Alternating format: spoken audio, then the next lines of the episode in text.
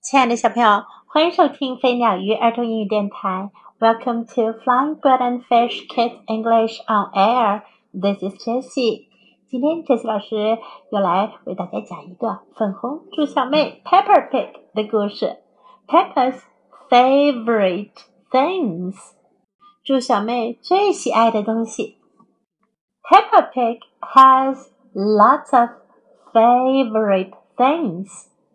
猪小妹有很多很喜爱的东西，chocolate cake，比如说巧克力蛋糕，delicious，太好吃了。Her new red shoes，她那新的红鞋子，click click，穿起来可真闪亮。Spaghetti。还有意大利面。I'm going to hide this in my tummy。我要把这些都藏到我的肚子里去。Her secret box。还有猪小妹她的秘密盒子。Can you guess what's inside？你猜猜里面有什么呀？Girl。 乔治发现了恐龙先生的书，bedtime stories。猪小妹最爱的还有睡前故事，and her teddy，还有她的泰迪熊。You're so cuddly，你真是好可爱，好让人想拥抱你啊。But her favorite things of all are Muddy puddles，可是呀，他最喜爱的事情啊，就是泥水坑。我们就来跟着粉红猪小妹一起说说最喜爱的东西，favorite things，favorite 最喜爱的，favorite。Peppa Pig has lots of favorite things. 猪小妹有很多喜爱的东西。Peppa Pig has lots of favorite things. Peppa Pig has lots of favorite things. 如果你想说你有很多喜爱的东西，我有很多喜爱的东西，那你就说 I have lots of favorite things.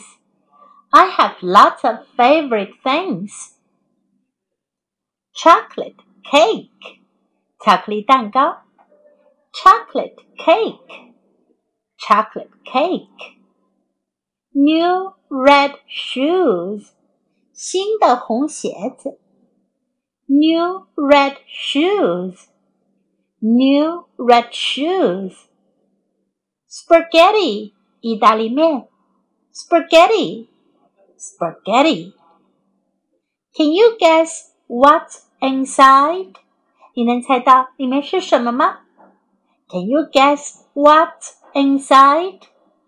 Can you guess what's inside? Bedtime stories，睡前故事。Bedtime stories, bedtime stories.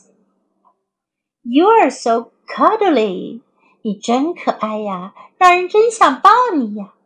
you're so cuddly. You're so cuddly. Now let's listen to the story once again. As the story is so simple, you can surely follow me. 这个故事很简单，小朋友们可以跟着 Jessie 老师一起读。Peppa's favorite things. Peppa Pig has lots of favorite things. Chocolate cake Delicious. Her new red shoes. Click, click. Spaghetti. I'm going to hide this in my tummy. Her secret box. Can you guess what's inside? Girl. Bedtime stories. And her Teddy. You're so cuddly. But Her favorite things of all are muddy puddles. 小朋友们，What are your favorite things？你们最喜爱的东西是什么呢？都有哪些呢？你们可以像猪小妹一样用英文说出你最喜欢的东西是什么。 你可以说 My favorite thing is，或者 My favorite things are。OK，今天的故事就讲到这里。Until next time, goodbye.